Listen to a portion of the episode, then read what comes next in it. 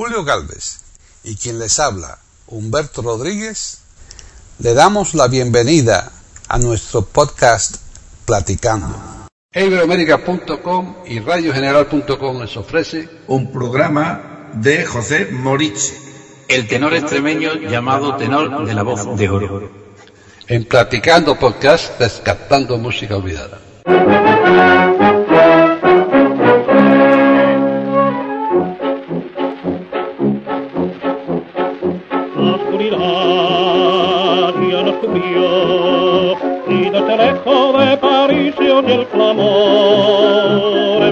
La animación y los grandes entonan su rara foxtrot.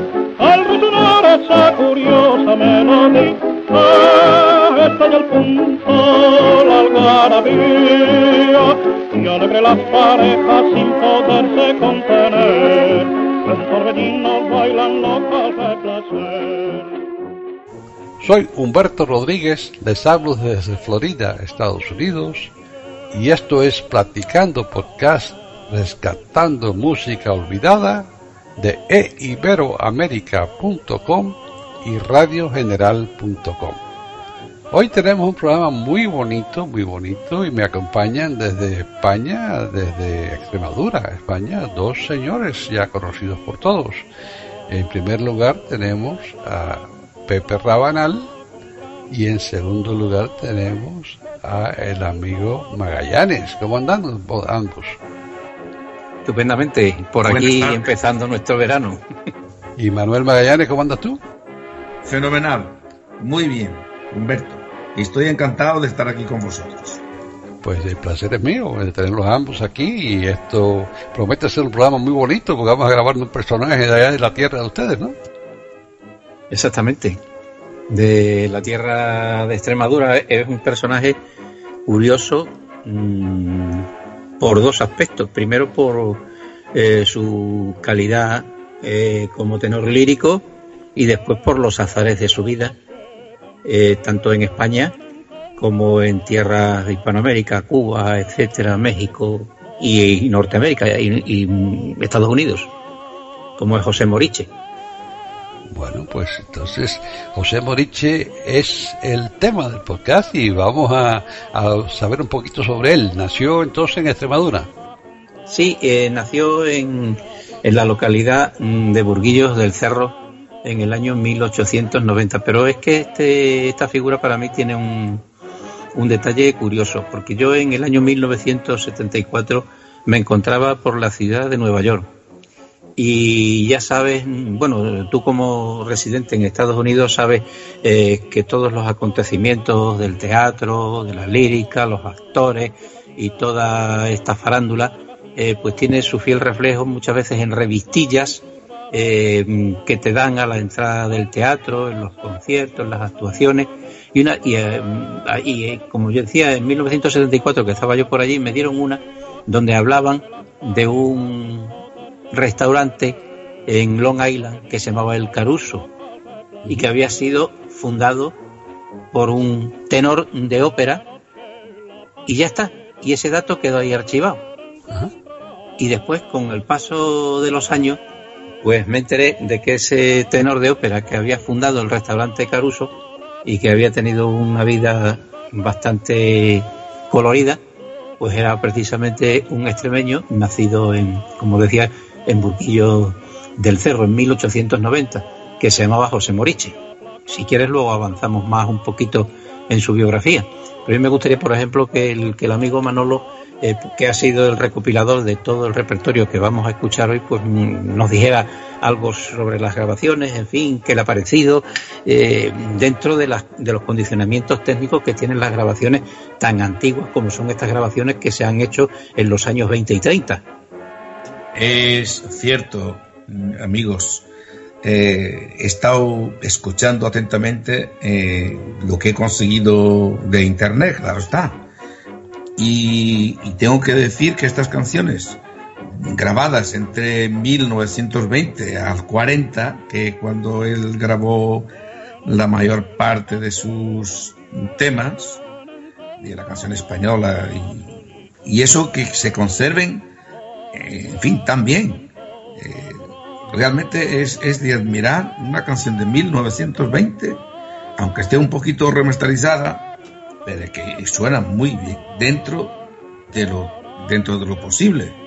Claro. Además, es que las que has escogido, eh, la persona anónima mm, que las ha remasterizado, restaurado, lo ha hecho bien. Porque sin embargo encuentras otras grabaciones antiguas en internet eh, de la misma época o, quizás épocas posteriores y suenan a rayos fritos y no sabe y, es porque el que lo ha hecho no sabe hacerlo. Porque en estas grabaciones lo que se hace es coger una parte de la banda de sonido donde no hay ni música ni orquesta y suena solo el ruido de, mm, de fondo, eso que le llamamos nosotros el huevo frito, porque parece que se está friendo un huevo, ¿no? Y ese es el que se elimina digitalmente con el ordenador. Y el otro queda intacto, porque es la frecuencia que se borra, ¿no? Y estas están bien hechas. Sí, también está escuchando, preparando el podcast, los datos. En YouTube también hay cancioncillas de él, también con, con ese con ese ruidito de fondo que no deja de ser ese ruido un poco nostálgico. Yo me acuerdo de los discos de, de vinilo que tenía antes que, se, escapaban muy pocos que no lo tenía. yo, tengo aquí una pila, ahora mismo la estoy viendo, de discos de vinilo y todos los tienen. Lo que pasa es que los platos que tenemos ahora son platos muy buenos. Y entonces, pues, eso se. Sí. Pero en fin, ¿Por qué no escuchamos una canción mientras seguimos hablando de Por ejemplo, luego ya, luego ya avanzamos un poquito en la biografía, que desde luego es interesante. ¿eh? Sí. Pues venga, yo creo que la número uno podía ser, si os parece, la Alondra Ingrata, que es una canción bien bonita y, y podemos apreciar el buen sonido que tiene, que no sé el año que fue grabada, pero según los datos que he leído están grabadas entre 1920 y el 40. Muy bien. Vamos a escucharla. Noche la pache también encontrará su hijo con ella contento sabrá.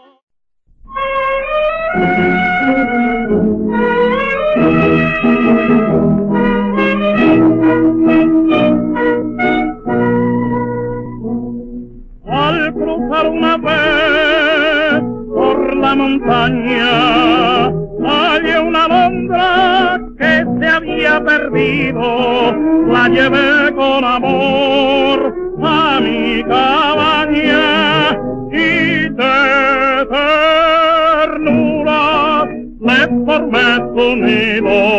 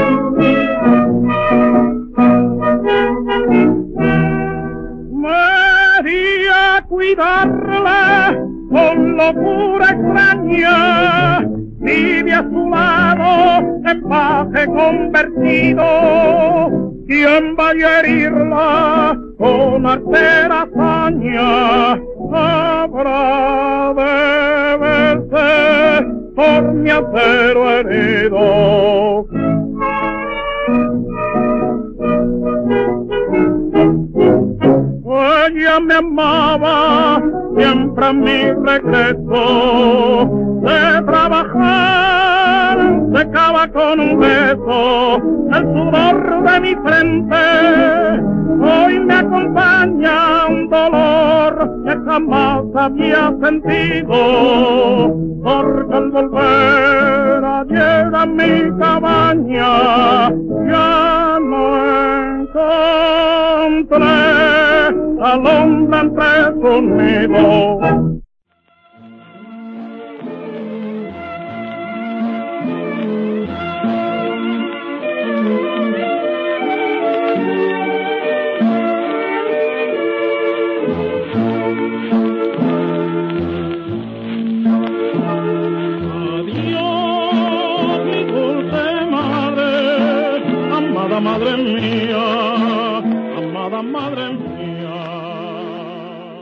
Como habréis apreciado, eh, espero que, que, os haya gustado esta canción a los radio oyentes, Radio General, porque a mí me ha encantado esta canción. Y ahora mm, el amigo Pepe nos va a adelantar algo más de su biografía que, que sí. es muy interesante.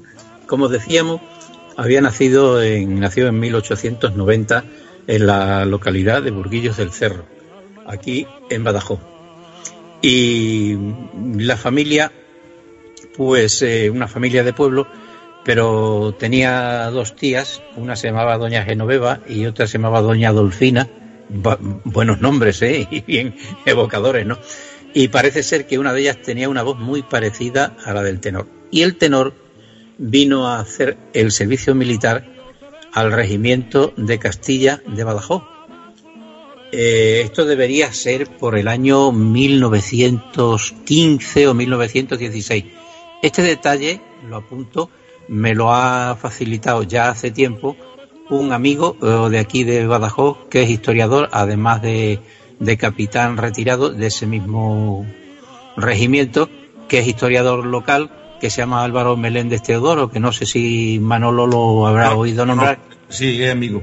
Es, es amigo, ¿no? Pues es me lo dijo al saber que yo estaba más o menos en el tema.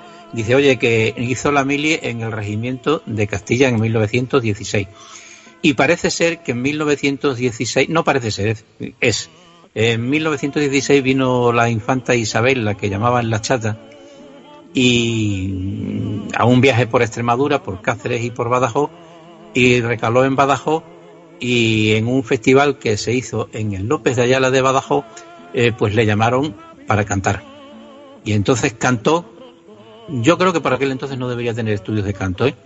delante de la infanta, y a partir de ahí le echó un, una mano el comandante de su regimiento, y, y, lo presentó en, en diputación eh, de Badajoz, la Diputación lo becó y el comandante lo trasladó a Madrid para que pudiera seguir estudios de canto con un gran profesor de la época que se llamaba Luis Iribanen.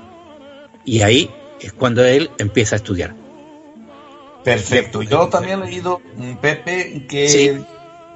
este ha debutado en el Teatro Real de Madrid entre 1918 y 19 con Exacto. un éxito rotundo en el Barbero de Sevilla. Quiere decir que eso cuadra perfectamente. Sí, exactamente. Exactamente. Con lo que acabas de, de decir, ¿no? De, a, estudiaría pues tres o cuatro. Bueno, realmente tú sabes de más que los cantantes de ópera siguen estudiando durante toda su vida. Sí, porque sí. si no, eh, da igual que hayan hecho cinco años de conservatorio, siete, diez, pero eh, mira, Miguel Fleta, que fue uno de los grandes eh, tenores del mundo, pues hizo toda la, toda la, todos los estudios de canto del conservatorio en un solo año. Es una cosa, increíble, una cosa increíble. Salió de cantar jotas eh, a, en, con Luisa Gilboni, en, que fue su profesora, y en un año, año y medio terminó absolutamente todo. El que, el que vale, vale, ya está. Entonces, claro, y, y, y de ahí yo, después de su debut en El Barbero de Sevilla, que ahí conoció a otro gran tenor, que del cual hablaremos a, a posteriori porque también ocurre una cosa con él, ¿no? Eh, que fue Marcos Redondo, que por cierto Marcos Redondo venía mucho a Extremadura y, de, y, y yo creo que por indicación de Marcos Redondo eh, se traslada a José Moriche, se traslada a Barcelona. Y hasta ahí llegamos con la, de momento con la biografía y seguimos luego avanzando. Yo, yo, creo que sí, que tenemos que ahora escuchar música, pero antes de pasar a la música, yo quiero hacer una pregunta a ambos, porque me dejaron curioso. La infanta Isabel de la hija de Alfonso XII, ¿no? La chata, sí. La chata. La chata vino en, vino dos veces.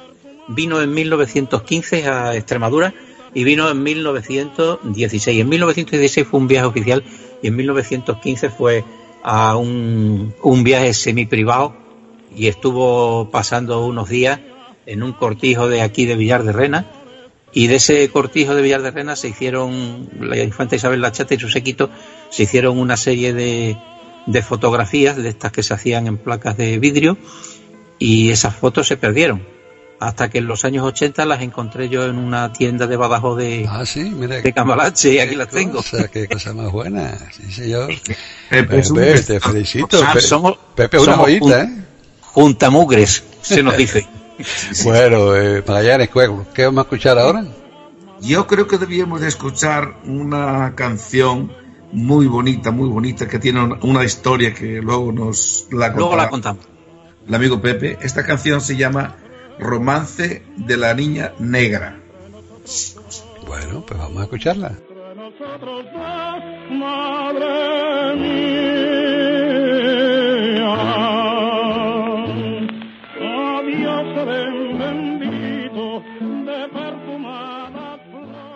Pueden escuchar otros de nuestros podcasts en eiberoamerica.com.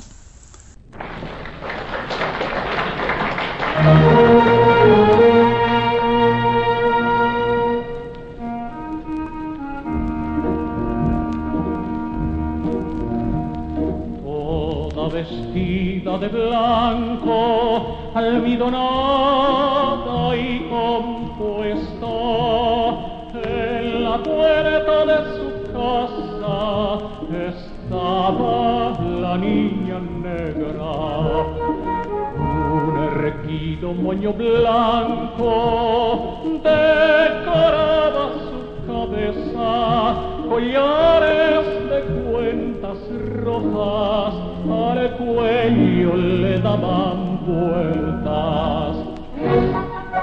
Las otras niñas del barrio jugaban en la vereda. Las otras niñas del barrio nunca jugaban con ella. Las otras niñas del barrio nunca jugaban con ella.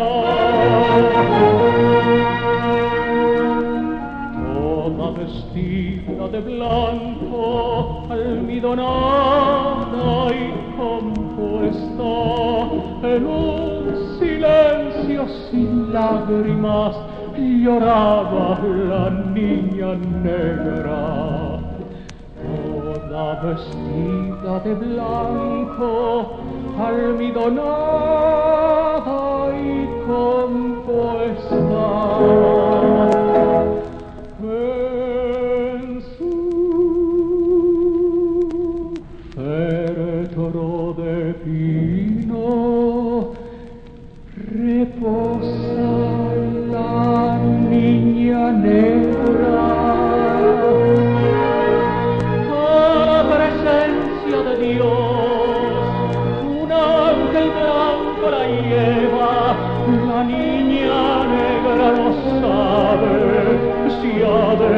Triste o contenta.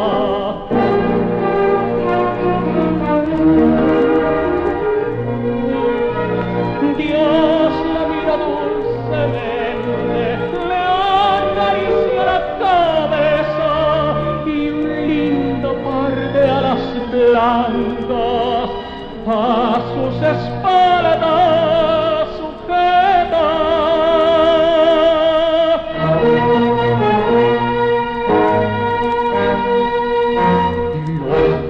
de mazamorra brillan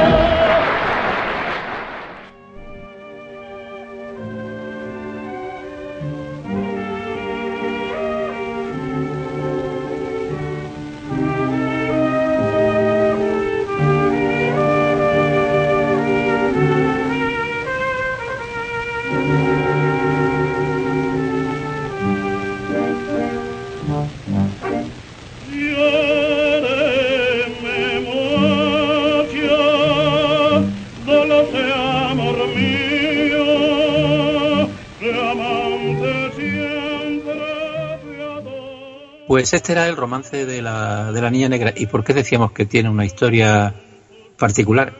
Ha sido una historia que mm, se me ha venido a la cabeza precisamente el otro día escuchando las grabaciones que nos había mandado Manolo y veo el romance de la Niña Negra y, y yo la había escuchado anteriormente porque he escuchado muchísima música. Pero de buenas a primeras se me encendió la lucecita. Digo, esta canción tiene algo y entonces investigando un poco sobre la canción, muy rápidamente, ¿no? Me di cuenta en principio que estaba conectada eh, con un tango de Enrique Cadícamo, que es el autor de la letra, que es lo que nos interesa, que el tema es exactamente igual. Es decir, la niña negra que está en la puertita de su casa y las niñas no quieren jugar con ella, etcétera. Pero no se queda ahí la historia, sino que salta otra, otra alarma. Digo, pero hombre, pero si el tema, no la música, es exactamente igual eh, que la copla cancionera que cantaban Manolo el Malagueño y, eh, otro gran cantor de copla popular española, por ahí también por, por Hispanoamérica, que se llamaba Juan Legido, y la copla se llamaba La Mulatita es que es exactamente igual. Aquello de pobre mulatita. Es más, el tango se llama Pobre mulatita. Y yo creo que del tango viene la canción mm, que canta José Moriche y que quizás por esa por ese cauce, quizás por ese por esa vía eh, se conecta la, mm, José Moriche con la amistad de Gardel, porque Enrique Cadícamo era uno de los letristas de Gardel.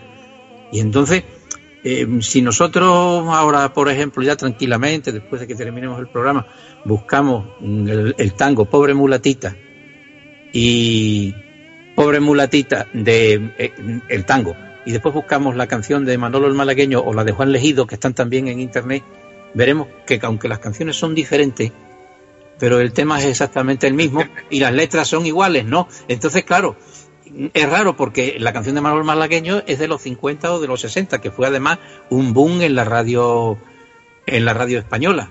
y el tango fue un, éxito en los años 20 en Estados Unidos en la voz de los principales cantores, pues no sé, Andrés Galarza eh, y no sé quién más lo, lo, pudo haber grabado. Y ahora resulta que José Moriche pues tiene una canción que debe ser anterior, porque debe ser de los años 20 o así, o algo anterior, ¿no?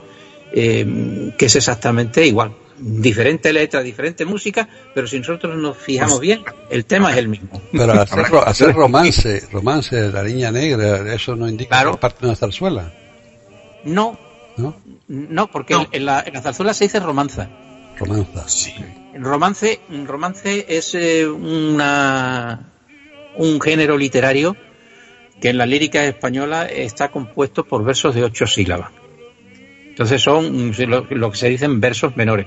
Entonces cuando una canción está escrita, eh, la letra en versos mm, de ocho, de ocho sílabas, ¿no?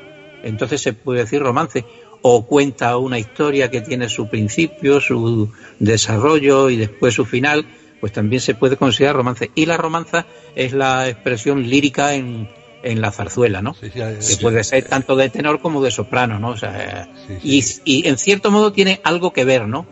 porque romance y romanza y el vocablo francés roman, que significa novela, es decir, que cuentan un argumento. igual que la copla, igual que el corrido, son eh, cosas Exactamente.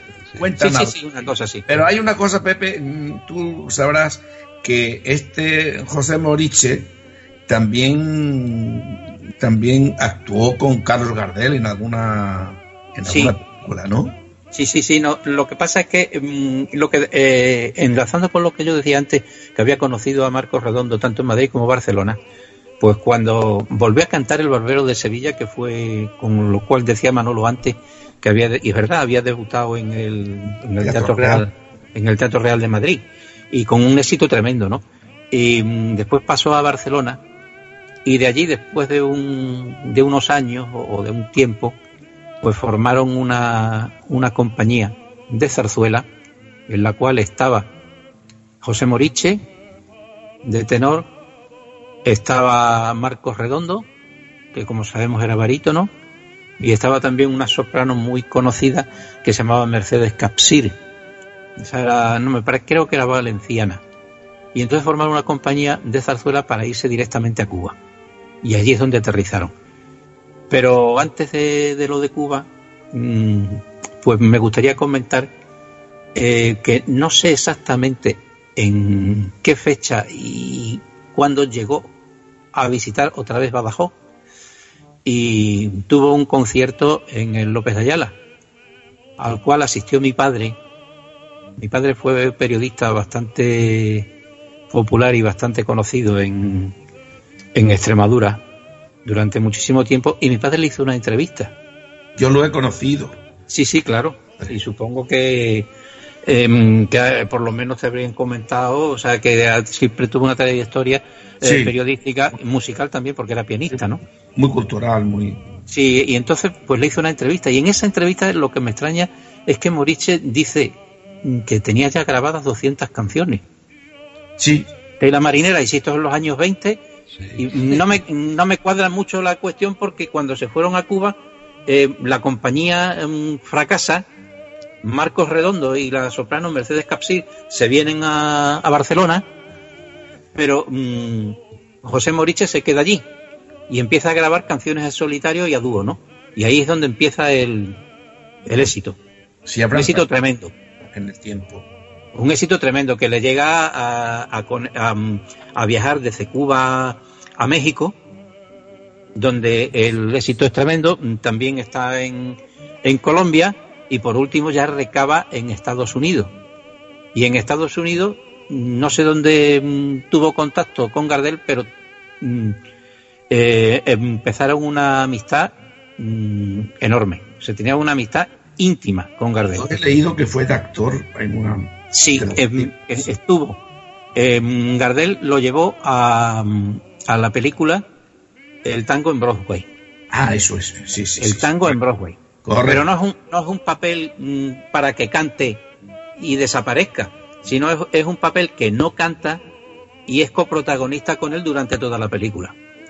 Porque hace de su secretario, porque la, película tiene un argumento em, que em, Carlos Gardel es subvencionado por, por un tío para que vaya a promocionar la música, etcétera. Tienen allí unas comedias de enredo bastante interesantes y el secretario manager es José Moriche. O sea que está desde el plano 1 hasta el final.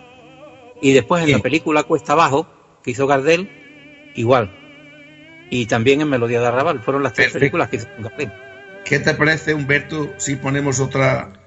Me parece justo y necesario, yo creo ya es hora, claro que sí. Venga, ¿cuál más? A ver si os parece que pongamos Ojeras.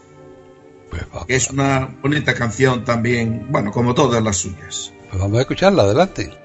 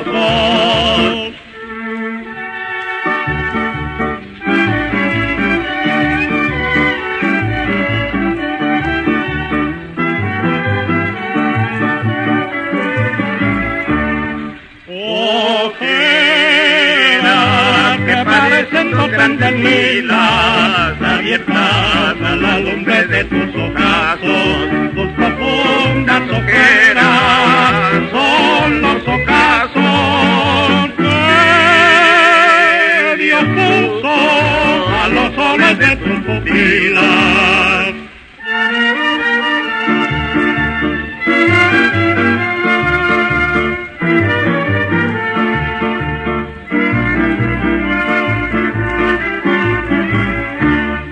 Cuando cierran los ojos y tus pestañas se retratan sobre ellos con tintes vagos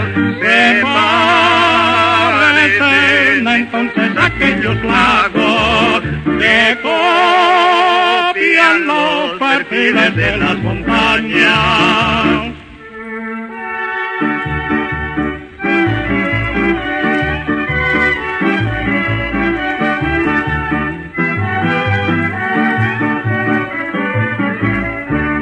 de nostalgia, apenas son las primeras que discretas me cuentan sus emociones y como inspiradoras de mis canciones. Bendito sean tus ojos y tus ojeras.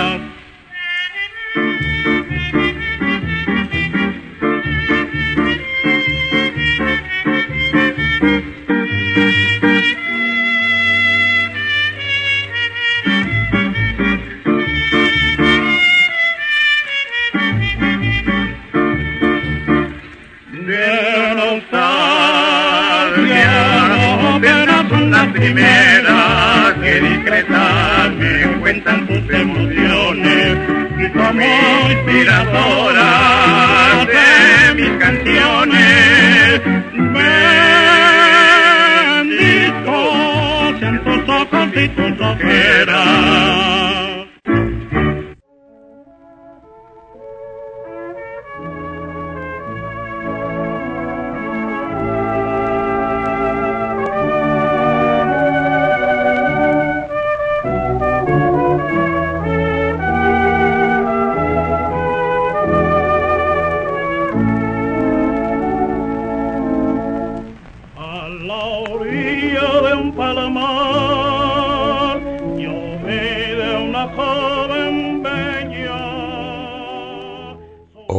Vamos a tener después de escuchar este podcast, porque nos va a dejar emocionados, ¿eh? Yo creo que es algo bien bonito. Sí, va a estar así. Pues la emoción todavía queda un poquito para el final. Para el final. Sí. Porque mm, entramos ahora en la, en la etapa de- del misterio Moriche. Bien. Eh, mm, él en el momento que, que triunfó, pues como hacen mucho, pues lo que hizo fue comprar una casa en Madrid donde se trasladaron su madre y su hermano. Eh, según una persona muy allegada a una radio de Colombia que supongo que habréis oído por ahí en bastantes ocasiones que se llama Radio Caracol. ¿Cómo no? Sí, pues me llamó hace un año, cosa así, y me mandó una serie de datos de, de José Moriche, porque claro, esto yo había publicado alguna cosilla por ahí por internet, no nada importante, ¿no? Y me dijo, dice, pues eh, todavía vive un, un sobrino de José Moriche en, en Madrid. Dice, porque ellos se trasladaron, tras, se trasladó su madre y su hermano a la casa que él compró en Madrid. Y supongo que debería haber venido mm, tanto a Extremadura eh, como a Madrid en alguna ocasión, pero de eso no, no consta noticia. Mm, ¿Cómo fue el, el éxito en, en Nueva York de José Moriche? Fue tremendo. Con todo este tipo de canciones cantó con Margarita Cueto, que no sé si por ahí hay algún dúo entre las que ha seleccionado Magallanes. Y, No, en no fin, Pero no, los tenemos en, sí, en pero bueno, hay. las, las, ha- las has visto por ahí, ¿no? Sí, sí. Y entonces eh, fue tremendo. Y de buenas a primeras desaparece. Pero desaparece de una forma radical. Es decir, nadie sabe absolutamente qué pasó con él. Es más, ni la fecha de su muerte ni dónde murió es eh, un dato cierto. ¿Y en qué Porque- año desapareció? Pues desapareció. Yo creo que es que tampoco se sabe. Hizo estas películas, eh, el éxito, los discos se siguen poniendo, porque me decía el, el, el allegado a Radio Caracol que, que ellos habían programado, incluso no hacían mucho monográficos sobre la obra de Moriche y tal, pero que de buenas a primeras desaparece del panorama artístico. Podría ser en los 50, por ahí, ¿no? Pepe? Quizá, quizá, quizá. Grabado eh, del 20 al 40, 40 y tantos. Sí, pero mm, por ahí, no te creas que es los cincuenta y tantos, sino que quizás los cincuenta y pocos, ¿no? ¿Y qué, eh, qué pasa? Que se rumoreaba, porque esto tampoco se ha comprobado, que tenían lo que mm, yo comentaba antes, un restaurante en Long Island que se llamaba El Caruso, donde dicen que él, bueno, pues atendía a la clientela y que de vez en cuando cantaba. Mm, sé que tuvo, se sabe que tuvo una hija que se llamaba María Moriche y que algún viaje hizo a Cuba otra vez. Porque eso sí, yo he localizado los, los manifiest, el manifiesto de un barco donde figura el nombre de su hija y el nombre y el nombre de él, pero de buenas a primeras desaparece e incluso la fecha que me facilitaron desde ahí, desde Estados Unidos, desde San Antonio, mm, en Texas, unos profesores asociados de uno de los colegios universitarios o universidad, dice, pues mira, te vamos a dar un, un registro que tenemos aquí de decesos en un hospital en el año 1964, donde pone que José Moriche fallece en 1964. Puede ser ese o puede ser otro, porque la toponimia de Moriche eh, también se repite por Estados, por Estados Unidos. Incluso en Long Island eh, parece ser que había una calle que se llamaba Moriche, que no se sabe si era en honor a él, por, ser el lugar donde tuvo el restaurante, pero todo esto quedó desaparecido. Y el sobrino, que supuestamente vive en Madrid, mm, pues ni el allegado a Radio Caracol, que por cierto es burguillano también, ¿no? Pero vive en Colombia y sigue todos estos temas, eh, pues tampoco ha sido capaz de, de localizarlo. Entonces ahí se pierde en el misterio y hizo mucho dinero. O sea, que fue una figura y no se retiró porque hubiera fracasado, se le hubiera quebrado la voz. No, desaparece. Le decían el tenor de la voz de oro en Estados Unidos.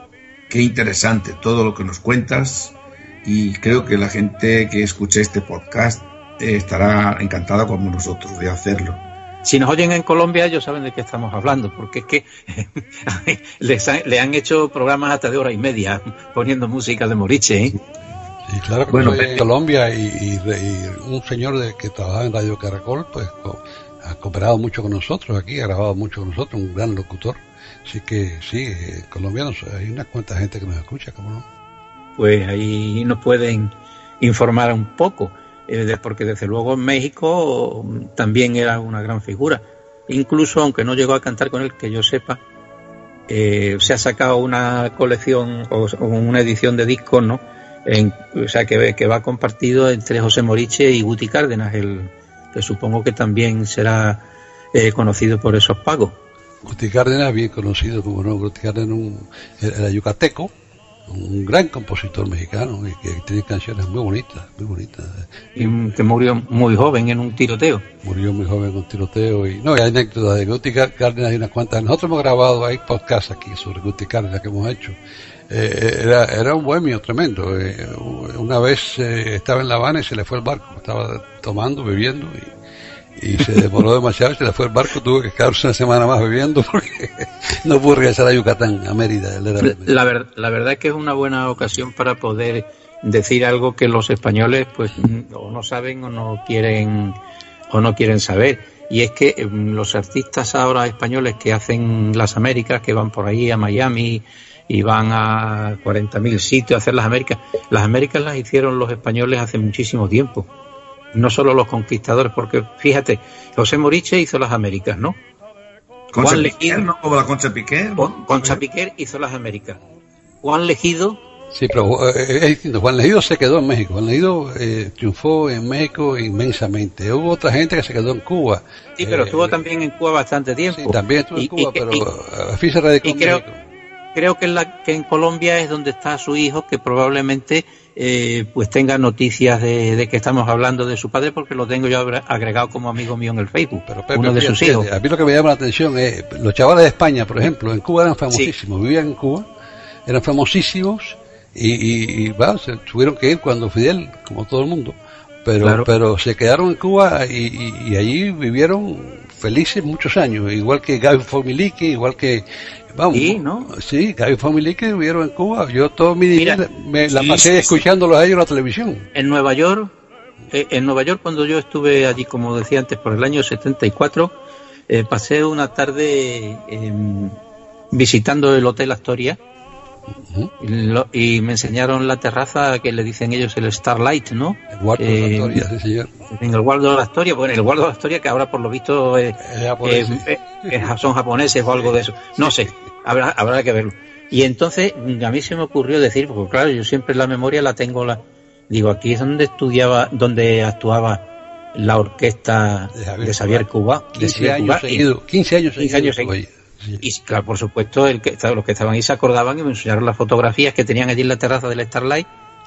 Y me dice uno, y sabrá usted que también estuvieron aquí los chavales de España, ¿no? Digo, pues sí, dice. Dice el, eh, el- uno de los recepcionistas del hotel. Dice, a mí me gustaban mucho. Dice, eran verdaderamente extraordinarios. Eran, era, la mayoría eran catalanes. Eran 11, eran catalanes y, tenían, tenían, muy- dos cantantes muy buenos. Pe- Pepe Lara, Pepe Lara, sí, sí. Pepe Lara e- era un, era un cantante, vaya, eh, eh, y las Canarias de Pepe Lara yo creo que nadie la ha cantado como él. ¿eh? Ni la ni el pasodoble SJ de la Dolores que hace una especie de solo Sí. donde dura con una nota. Me parece que son, Manolo, tú que eres músico. Eh, sosteniendo una nota 35 o 40 segundos. ¿Qué ¿Tú te imaginas eso? No, no, y, y las Canarias igual, las Canarias igual. sí. Y- A ver si y lo encuentras El otro era. Luis Tamayo, el otro cantante famoso, el de ellos era Luis Luis, Tamayo, Tamayo. sí. sí. Esos Luis dos Tamayo. cantantes eran eran 11 músicos y, y todos tocaban varios instrumentos, se cambiaban, Una se- se, cambiaban. era- eran, eran, vamos, eso, eso era para Eso ya verlo. no hay, eso ya no hay. era, era- era increíble, estaban siempre en la televisión Porque y no siempre actuando. deleitamos, Humberto, porque no deleitamos a nuestros escuchantes con una canción más de José Moriche, Me parece justo. puede ser que puede ser tus labios. Pues vamos a ello. Vamos a escucharla. su boquita de coral, sus ojitos, dos estrellas. Pueden escuchar otros de nuestros podcasts en eiberoamerica.com.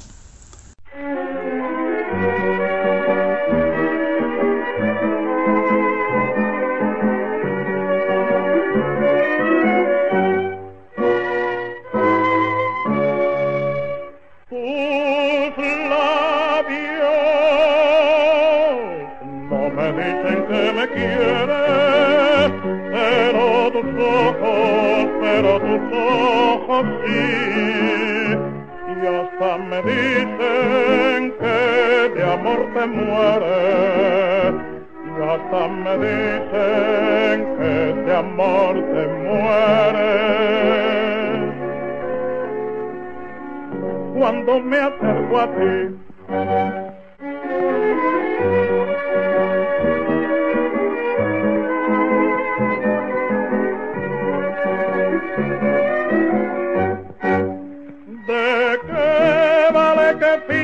Pintas los rojos colores de rubor, colores de rubor? Se asoman a tu cara así los ojos, fijo en ti, fijo en ti, fijo en ti con ardor,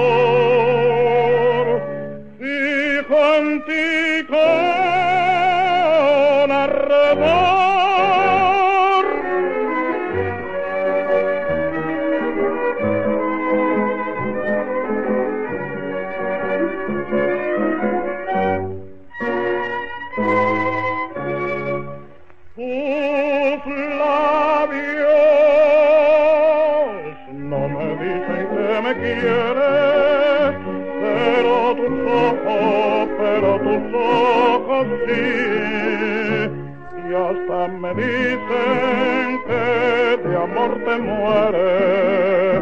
Y hasta me dicen que de amor te mueres cuando me acerco a ti.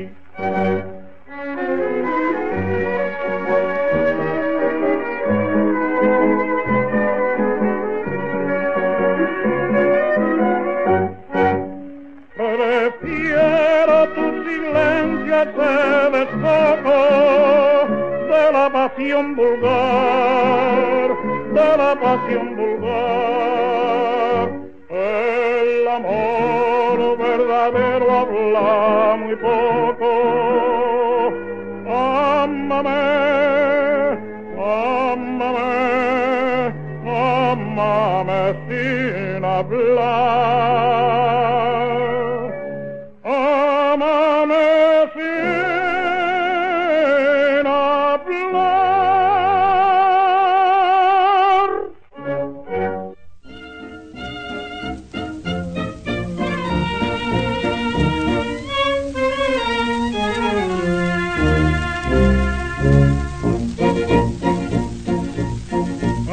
cárcel de Villa hoy me van a encerrar, pues los jueces castigan el delito de amar. Que ya fue mi tormento, que ya fue mi Es que la- hablamos demasiado, Magallanes, no te preocupes. Es verdad, no, es que estoy encantado de, de escuchar que, que vosotros sois un- una enciclopedia. ¿eh? Y- No, los chavales de España es una cosa que a mí me, a mí me asombra porque eh, eh, en Cuba eran famosísimos y, y en España poca gente lo conoce. Eh, cierto, lo que pasa es que como la gente querrá escuchar a, a José Moriche de que estamos hablando para que tenga una idea y puedan también investigar lo que puedan dentro de los recursos que, que tenemos en internet, pues es bueno que escuchen ya. Ya nos queda poquito, nos queda prácticamente un tema, pues de verdad que es una auténtica maravilla eh, encontrar este José Moriche que Pepe Rabanal tiene a bien explicarnos y enseñarnos todas estas particularidades de, su personaje, un personaje importante. Y, y, y, y tú sabes lo otro que te iba a contar, Pepe, en México, en México fueron los churumbeles de España, triunfaron pero enormemente también con, También me Juan, gusta. con Juan Legido, ¿verdad? con Juan Legido. También me gusta escucharlo, sí. Que por cierto parece ser que Juan Legido, bueno, no, no parece, eh, es cierto que era una gran persona y ayudaba a todo el que llegaba por allí, ¿eh? O sea, Eso dice, se, destac- se destacaba por eso, ¿eh? eso dice, sí señor. De- en su éxito tremendo se bajaba del éxito y le echaba la mano a, a quien fuera, a- a- aunque tuviera que sacrificarse. Y su canción más famosa creo que era Gitano Señorón. El gitano señorón. Bueno, vamos a José Moriche, que estamos ahí, Sí, entre Pinto y Valdemoros, ¿no? ahí está. Sí. Bueno, para terminar, Pepe, ¿qué nos cuentas más de José Moriche? Porque es verdad que hemos dicho eh, casi todo, ¿eh? Prácticamente hemos dicho lo, lo más interesante. Ahora, mm, yo siempre recalcar una cosa. Eh, la cultura musical, tanto como en otros aspectos, no solamente la, la cultura musical, sino la cultura social o la cultura en general, está viniendo en estos últimos tiempos a estar muy degradada. Y no es que la gente no sepa, por ejemplo, aquí en Badajoz, eh, quién era José Moriche, eh, sino que se van perdiendo los, los valores antiguos, se va desconociendo cuál ha sido nuestro pasado, tanto musical como histórico. Parece ser que estas cosas ya no importan mucho y deberíamos recuperar no solo el conocer a estos personajes, sino recuperar también un poco la inquietud por saber, por investigar, por formarnos, saber de dónde venimos y siempre sabremos eh, a, a- a dónde, a dónde vamos. Porque quedarnos con cuatro cosas que nos cuente Wikipedia o nos cuente Internet o el chisme del día, pues la verdad es que nos lo estamos ganando a pulso, ¿eh? Sí. Estoy de acuerdo. Yo solo lo veo y la gente se está acostumbrando, no todos, ¿eh? Hay mm, personas maravillosas, estudiosas y que están siempre al, al tanto de todas las cosas, pero mm, en los primeros eh, pasos de la educación se le debería, eh, in- no sé, inculcar a, a los chicos una cierta curiosidad. Yo no voy a dirigirse a la historia, a la música, a las matemáticas, lo que sea, pero una cierta curiosidad por preguntar, por inquirir eh, y por saber mm, cosas. Y eso, mm, yo la verdad, que he sido docente también, pues veo que se pierde, ¿no? Y claro, Sí. hacemos lo posible por divulgar. La formación moderna va por ahí y se trabaja en grupos para que investiguen, nos da un tema y tenemos que investigar. ¿eh? Exactamente, eso es la, eh, a saberlo. Y cada uno en su área o lo que sea, pero que no se pierda esa curiosidad. Y a nosotros, como dice, uy, lo que sabe, ¿no? Si esto son cosas que. Y yo creo que de Corrientes, ¿no? la formación moderna las universidades se trabaja de esta forma. ¿eh? Sí, sí, por supuesto, pero también acabo de leer una cosa que me ha preocupado, que han hecho un estudio últimamente y que dicen que de cuatro universitarios eh, que salen de la universidad, uno o dos no leen ningún libro en su vida. Y eso, la verdad, Eso puede ser. Eso es triste. ¿eh? Eso la culpa la, la tienen las, el, el sistema, el sistema, los móviles, las, las En fin. tablets, en fin, las cosas. En la cuestión de, Jo- de José Moriche, eh, mm, podríamos fijarnos eh, que a pesar de ser un tenor que no tiene una potencia de voz como, poder, como, como pueden tener otros, pero la característica suya era la de los tenores de gracia, la media voz. Pasar del agudo a la media voz o al registro bajo, teniendo ese centro bien colocado. y bien bonito. Y, y- y esa tonalidad que tiene, bueno, musicalmente es muy bonita. Yo creo que sí, que le- le- el hombre era un, vamos, yo creo que eh, en otra, si hubiera vivido un poquito más tarde hubiera hubiera sido mucho más conocido, porque claro, le tocó vivir una época, nació en 1890, donde le tocó nada más que el principio de la grabación y las cosas, ¿no? No llegó a... y hacer una película era una, un- Una hazaña. una odisea, una hazaña, ¿no? Y ahora, pues, ahora dices una tontería por aquí y inmediatamente te la están repicando en Saigón, o sea que... Claro, eso, eh, las cosas han cambiado mucho desde entonces, por supuesto. Claro. Pero esa gente que abrieron el camino tiene mucho mérito, yo creo. Por supuesto. Sí, sí, sí, totalmente. Bien, entonces tenemos una musiquita más, me dijiste por ahí, antes de despedirnos, porque tenemos todavía un... Ah, sí, nos queda un temita de los seleccionados que se llama Requiebro para finalizar el podcast con buen sabor de boca, escuchando a José Moriche. Pues vamos a escucharlo.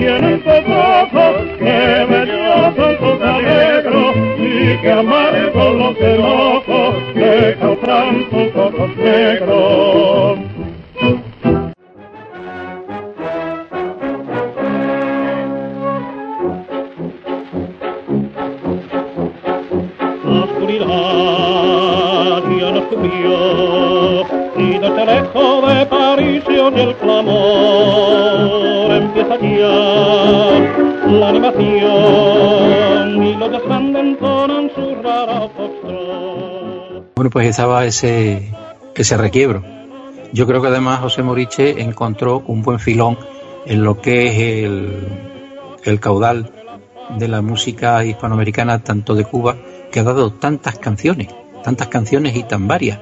Porque además José Moriche eh, era eh, mm, de los temas que más le gustaba a la gente escuchar de José Moriche, es un género que se llama los bambucos, que creo que son Sí, pero los no son cubanos, los bambucos son, son de, de Venezuela. Sí, y, sí, de Venezuela y de Ecuador, por ahí, ¿no? Ecuador. y- O sea que y pasaban de un género de un género a otro porque mm, el cubano tiene el son, ¿no? O sea, Cubano eh, tiene 28 géneros. Cuba tiene 28 géneros musicales. El son, el son, la guajira Sí. y un montón de cosas más. No, un y- montón, pero, chachá, pero- eh, guaracha, tienen 28 Pero- géneros distintos. El mambo, pero entien- el mambo pero cubano. en- entiéndeme, Humberto, que por ejemplo el son cubano después pasa a Veracruz, a México, y se llama el son veracruzano. Y es que, lo, que muchos muchas canciones de, de Agustín Lara tienen ese son veracruzano ahí metido, ¿sabes?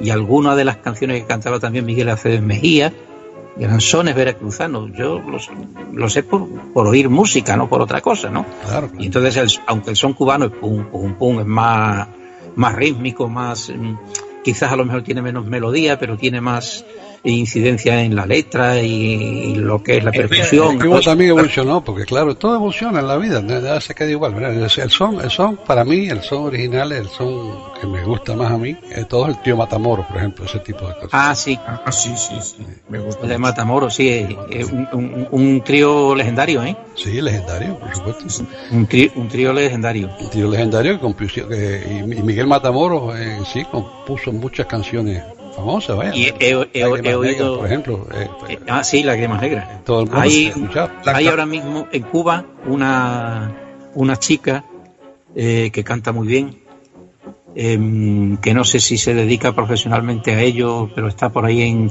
en internet, ¿no? En varias actuaciones, que se llama Idalbeli Bayán, y, y canta estupendamente. Si tenéis mm, oportunidad, oírla porque tiene una voz entre negra y blanca, aunque ella es negra total, ¿sabes? Eh, pero tiene una voz perfecta, ¿eh?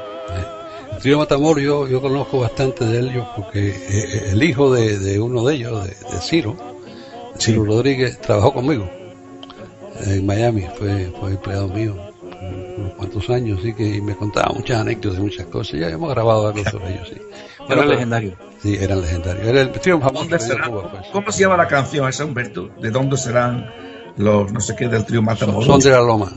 Eh, son de la Loma. Son de la Loma, sí.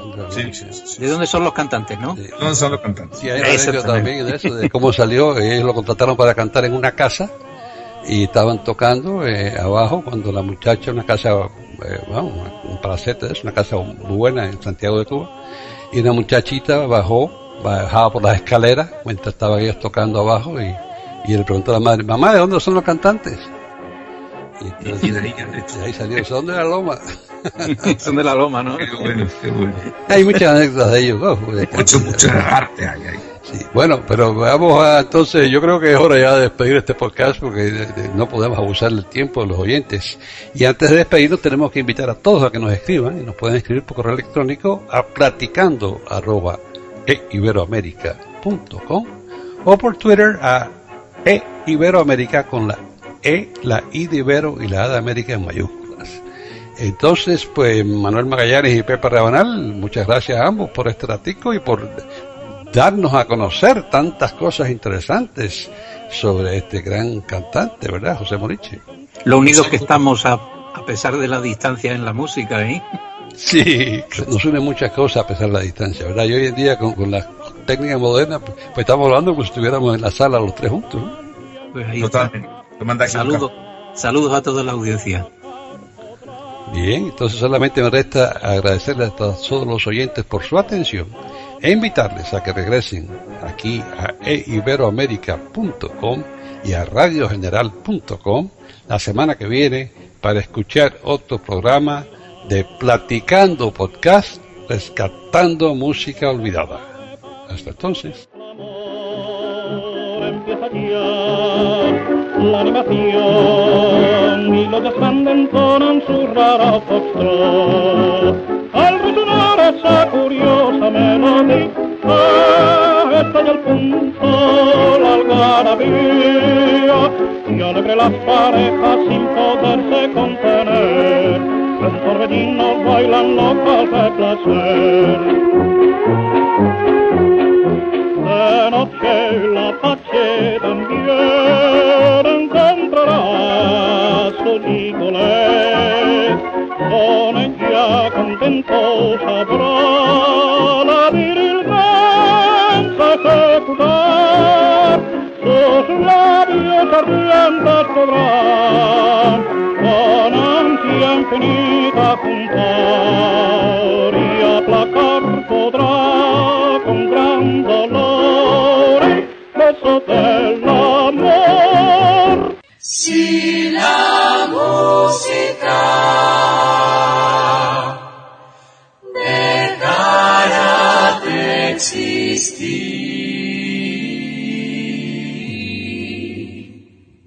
dejarían de cantar todos los pájaros. Platicando Podcast, rescatando música olvidada. Aquí encontrarán compositores e intérpretes de antaño.